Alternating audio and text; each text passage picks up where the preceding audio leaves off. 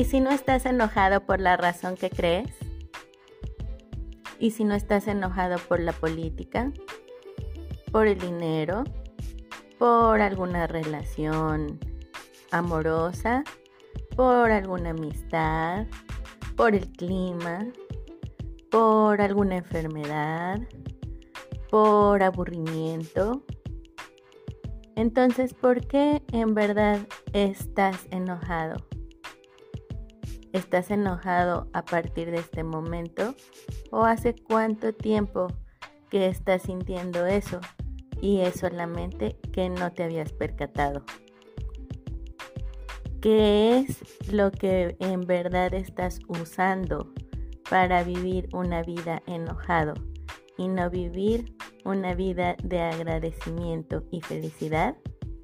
¿Y vas a seguir eligiéndolo?